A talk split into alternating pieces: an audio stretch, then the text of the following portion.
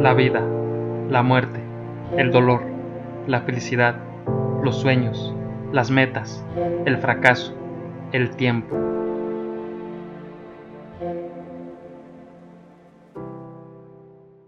Soy Héctor Aceves, filósofo, pintor, poeta y profesor, y en este podcast te invito a que reflexionemos juntos sobre lo que nos afecta en esta realidad tan cambiante.